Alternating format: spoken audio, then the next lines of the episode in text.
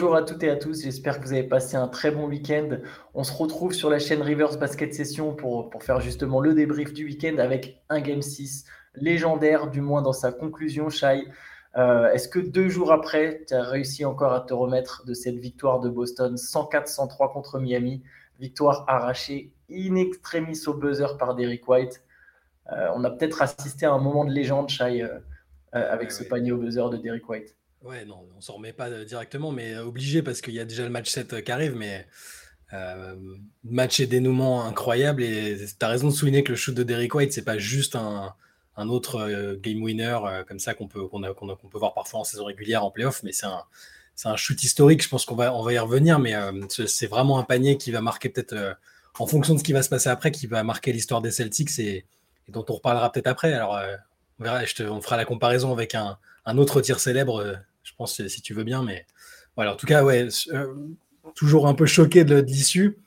Et en même temps, je repense à nos discussions, on se disait non, mais à 3-0 c'est mort, à 3-1 c'est mort, à 3-2 c'est, probablement mort. Et finalement, bah, Boston est encore là. Et euh, c'est aussi choquant que pas choquant en fait. Parce que dans le déroulé, Boston rejoue comme, euh, comme Boston aurait dû jouer depuis le début. Et, et Miami a plus de mal. Donc hyper excité euh, par, par, le game 7 qui arrive là, euh, tout en étant toujours choqué du game 6 dont tu parlais. Il y a 150 équipes qui se sont retrouvées menées 3-0 dans l'histoire de la NBA. 150 fois, on le sait, c'est l'équipe qui, qui, menait 3-0 qui l'a emporté. Euh, il y a trois équipes avant Boston qui avaient réussi à revenir à, à 3 partout.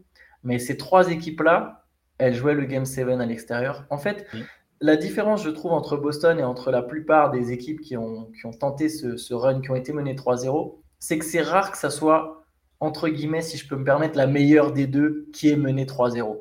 C'est, je ne veux pas effacer tout ce qu'on a dit sur Miami, je, je, le pense toujours, et évidemment, c'est un peu le problème de, ce format où on fait tous les jours, c'est que tu peux avoir l'impression d'être schizophrène, parce qu'un coup tu dis mm. une chose et le lendemain tu dis l'inverse.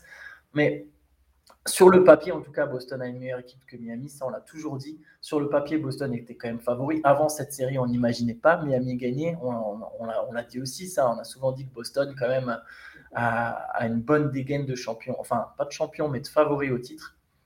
Euh, donc c'est rare que l'équipe qui soit menée 3-0 soit la meilleure des deux. Et voilà, comme tu le dis là, on a une équipe de Boston qui a, retrouver son basket en fait. C'est comme c'est comme si d'un coup il a fallu attendre qu'elle soit menée 3-0 pour se mettre à, refaire circuler la balle, à défendre à nouveau. C'est des trucs tout bêtes, mais tu as l'impression que ouais, ils, ils, avaient besoin d'être tellement à ce point de haut mur. Je, C'est un mystère, euh, je trouve, ce changement d'attitude euh, soudain. Bah, il y aura, l'histoire sera peut-être racontée après. encore faut-il que l'issue soit positive parce que Miami, Miami est tout à fait capable au mental d'aller chercher le game set à Boston. Ce serait pas déconnant vu, le, vu la manière dont cette équipe bah, s'est constituée. Tout près dans le game 6 au final, euh, sans bah, forcément bien jouer. Bah, non, mais tu as raison, ce game 6, il est, enfin, la, fin de, la fin de ce match est complètement folle parce que euh, entre les, le, run de Miami pour revenir, enfin, à, un moment, un moment, Boston met plus un panier, ils auront 8 ou 9 de suite. Miami, à contrario, rentre tout. Euh, Duncan Robinson peut quasiment tuer le match deux fois euh, en position ouverte. Euh, la, faute d'Alorford qui donne trois lancers à Jimmy Butler qui craque pas et qui met les trois. Et derrière, qui reste, il reste juste assez de temps pour, euh, pour prendre un tir. Et, c'est Smart qui le prend et Derrick White qui marque le fin. Il s'est passé tellement de choses là-dedans que Miami est encore une fois passé tout près d'une qualification en finale. faut se rappeler de la. Ouais, c'est ça. Il fallait se rappeler de l'année dernière du shoot de Jimmy Butler aussi, qui est du shoot à trois points qui n'est pas rentré. J'espère pour eux que ce sera pas un peu leur histoire et leur gimmick de se faire euh, sortir toujours à pas grand chose, mais euh, ils, ils raison, ils sont, ils, sont pas loin et il y a juste ce sentiment que hum, peut-être Jimmy Butler est un peu moins bien ces derniers temps et que c'est tellement lui qui a été l'âme de l'équipe et le, la caution confiance, tu vois, c'est lui qui te dit on va gagner le game 6 et il va se passer ça, il va se passer ça et, c'est un peu. Alors, alors, ça sur Butler et Spolstra qui répètent euh, on va gagner, je, je pense qu'il y a alors bien sûr il y a de la confiance en eux c'est indéniable. Je pense aussi qu'il y a une manière de s'auto-convaincre et d'éviter d'en faire mm. toute une story, d'éviter de faire la story de complète sur le changement de dynamique, sur voilà une équipe qui serait complète à KO, abasourdie, qui menait 3-0, qui se retrouve à 3-3. Ça casse un peu cette, cette, narration, ça te met dans un état d'esprit, voilà, non, non, mm. mais on va gagner. Il y a une manière, je pense aussi, de s'auto-convaincre, même si je pense pas qu'il y ait de la peur euh, du côté de Miami. Mais, mais voilà, je suis je comprends l'envie de s'auto-convaincre en répétant on va gagner, on va gagner. Maintenant, pour revenir sur Butler, oui, il fait 5 sur 21 dans ce match. Euh, il est moins tranchant de, sur cette série, tout ça, même sur l'ensemble de la série, même d'ailleurs, s'il n'a pas été mauvais. Euh, on peut se demander s'il est à 100% de ses capacités. Il y a quand même plusieurs moments où, alors c'est pas pour lui chercher une excuse, hein, Tatum l'an dernier en finale, il est sans doute pas à 100% de ses capacités. Là, Malcolm Brogdon, même si c'est pas le même mais bon, il n'a pas le même rôle que Butler. Quoi. Il n'est pas à 100% de ses capacités. Mais du coup, oui, il n'est peut-être pas en mesure de, mettre, euh, de sortir un match à 50 points, comme contre Milwaukee au premier tour. Par contre, sur la fin de match, c'est lui qui est, qui est le meneur de, de du comeback du hit. Ah, mais lui-même refuserait qu'on prenne ça pour excuse parce que bah il est capable, enfin, deux ou trois jours après s'être retourné la cheville, de te sortir un match énorme. Enfin, ça, ça y a pas de souci. Mais c'est vrai que par contre, sur l'impression visuelle, que ce soit parce que Boston le défend un peu mieux. Derek White est très fort sur lui. Voilà, Derek White, en plus d'avoir été le héros euh, de, la fin de match, a bien défendu sur lui. Donc il y, a le fait que Boston défende mieux sur lui et, le fait que lui, euh, sur l'impression visuelle, il a l'air un petit peu moins euh, fluide, un peu moins facile. Les, tirs qu'il prend ont l'air plus poussifs. Bon, on dit ça en sachant que la nuit prochaine, peut-être qu'il va, sortir un match de légende parce que c'est le genre de joueur qui semble capable de faire ça. Mais c'est effectivement pas négligeable. Et vu qu'on a beaucoup parlé du fait que c'était l'individualité qui sublimait le collectif chez eux, il, faut quand même que cette individualité euh, shoote pas à 5 sur 21 sur, un match, je pense, surtout sur un match décisif.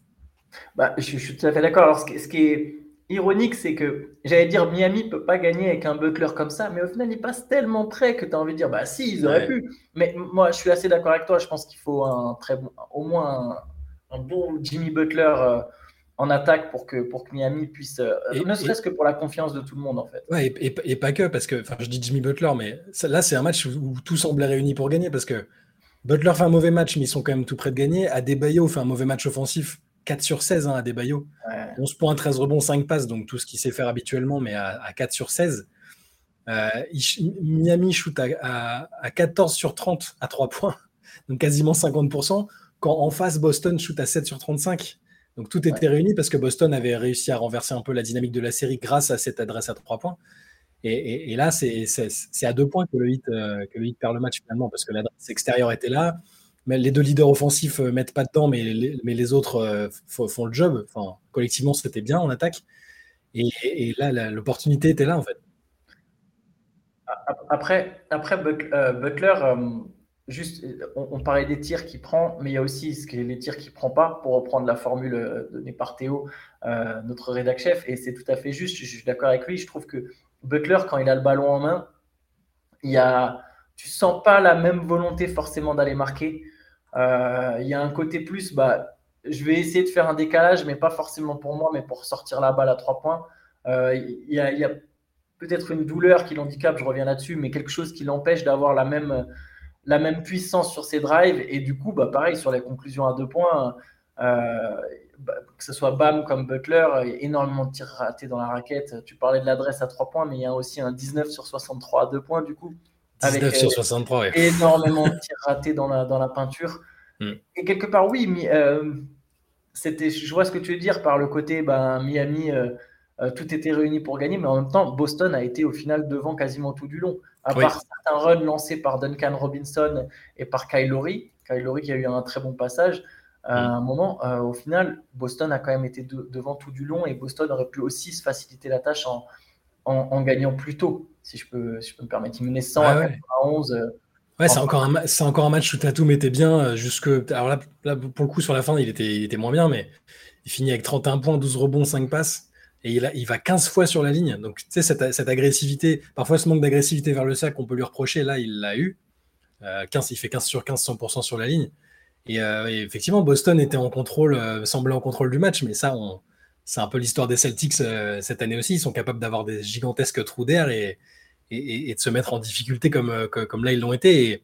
C'est fou de se dire qu'ils sont sauvés sur une action improbable et, peut-être légendaire. Enfin, je, vais, je voulais revenir, mais c'est la, première fois, c'est enfin, même la seule fois euh, dans, l'histoire euh, que ce, shoot de Derrick White, hein, euh, qui, a un game winner au buzzer, alors que, son équipe allait être éliminée des playoffs.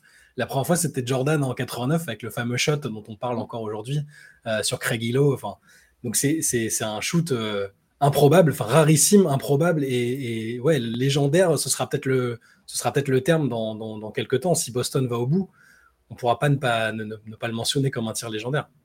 Ah oui, c'est sûr. Euh, son équipe sortait, quoi. Comme je le répète, à deux dixièmes. C'est les arbitres ont même dû revoir euh, l'action pour vérifier qu'il avait bien tiré dans les temps. En fait, c'est c'est là où tu vois qu'il y a quand même une part de hasard et de chance parce que la balle, elle rebondit ailleurs. Bah, voilà, White, il peut pas la récupérer et point. le, le hit avait fait le choix de défendre la possession avec sans défendre sur le, sur le, sur le joueur qui fait la remise en jeu.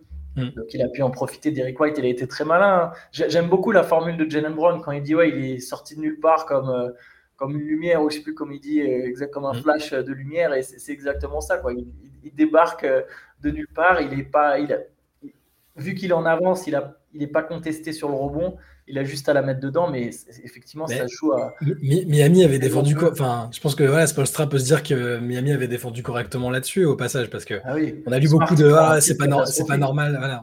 Ouais. Catastrophique, il n'a pas le choix. Qui, est pas loin de rentrer, cela dit. Mais, mais par contre, euh, dire, ils ont privé Tatum du, ballon sur la mise en jeu, parce que théoriquement, tu te dis, si un tir à prendre là maintenant, c'est Tatum, c'est pas Marcus Smart, tu vois, ou Jalen Brown éventuellement, mais. Et, au final, ils arrivent à priver Tatum du ballon pour qu'au final ce soit le, joueur qui fait la remise en jeu qui arrive à la fin, c'est c'est un peu dur et cruel, euh, alors qu'ils avaient sans doute fait ce qui était le plus logique euh, par rapport à la réussite habituelle de ces joueurs dans, dans, cette situation. Mais euh, c'est voilà, au niveau de la dramaturgie, c'est incroyable. à moins d'être forcément, si tu es fan du 8, c'est super dur parce que tu, tu dis tu passes encore à pas grand chose et, malgré le rapport de force qui semble pas en ta faveur, tu, fais plus que de résister. Et au passage, tout le monde, enfin, s'ils perdent, tout le monde se rappellera que du fait qu'ils ont mené 3-0 et c'est c'est hyper dur parce que ce serait une première. Mais d'un côté, cette équipe, elle reste, euh, même dans ses difficultés et dans, dans, dans, la cruauté de ce finish, elle reste incroyable, cette équipe. Il y a eu un ajustement, parce qu'on a parlé du game 7, il y a eu un ajustement quand même dans le 5 majeur du 8 avec Caleb Martin euh, qui est rentré dans le 5 et Kevin Love qui a complètement disparu. Je pense que quelque part, c'est une réponse au fait que Joe Mazzulla est sorti, euh, Robert Williams aussi du 5 majeur. Donc là, un 5 plus mobile. Caleb Martin qui a encore été très bon, il fait 21 points, 15 rebonds. Ah, il est excellent je n'ai pas envie de ramener ça aux individualités, mais je suis presque tenté de le faire. Qu'est-ce qui peut changer pour Miami sur ce game set? J'attends quelque part un, très bon Bam, un très bon Butler. Offensivement, j'ai du mal à, évoquer autre chose que ça, que de me dire que Bam et, Bam et Butler, au moins l'un des deux, mais je pense même les deux doivent absolument tenir leur rang offensivement sur ce. Non, mais c'est sûr, parce que sur le choix des hommes et le, le bidouiller le 5 encore une fois, je ne sais pas si ce sera payant parce qu'effectivement, Kevin ne va pas jouer une minute sur le dernier match euh, et, et Martin est excellent. J'ai du mal à savoir, parce, comme toi, parce que, faut, que tu remets Kyle Lowry dans le 5 alors qu'il a eu du mal la dernière fois. Gabe Vincent est revenu, il a fait un match très correct. Euh, Duncan Robinson, à part ses deux shoots manqués qui sont ouverts, il fait aussi un bon match avec des bons passages il a plus 8 hein, de différentiel quand il est sur le terrain. C'est lui qui lance aussi la révolte avec Laurie dans le troisième. C'est pour ça que c'est ironique qu'il rate après les 2-3 points. Et ça a été En fait, ils ont tourné à 7 parce que Code l'heure joue 2 minutes, mais c'était pas du tout, euh, ça n'a pas du tout compté.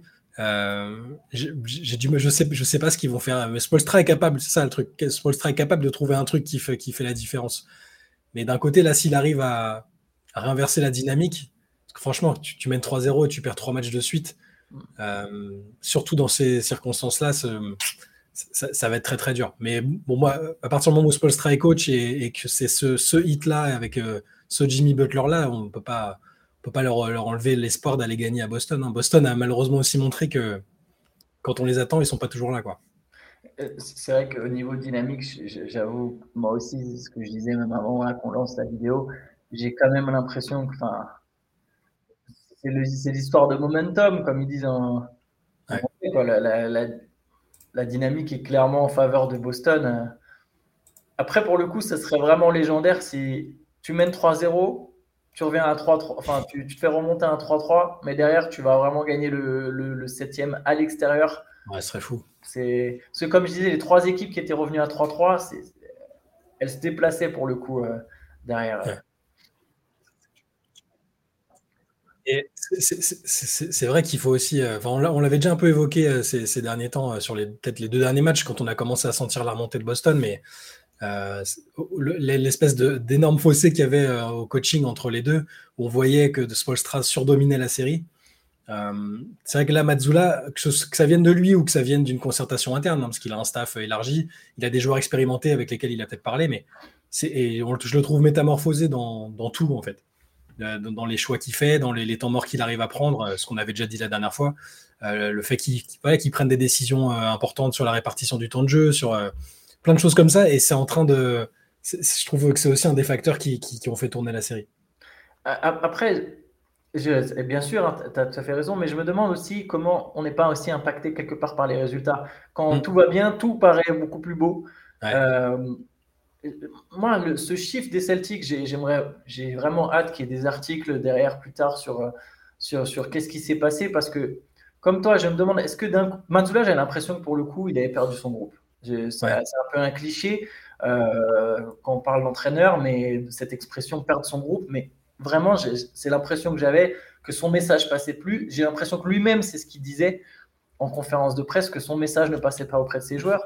Et du coup, j'ai du mal à comprendre comment d'un coup, à 3-0, quand les mecs ont un body language dégueulasse, quand tu as l'impression qu'ils n'écoutent plus leur coach, qu'est-ce qui s'est passé dans ce jour de repos qui a mené au game, au game 4 Du coup, est-ce que c'est vraiment Mazzula qui a tapé du poing sur la table? Est-ce que c'est Mazzula qui a fait un espèce de speech où d'un coup il a dit non, mais maintenant les mecs, écoutez-moi ou est-ce que c'est parti plutôt d'un joueur en particulier ou de plusieurs joueurs?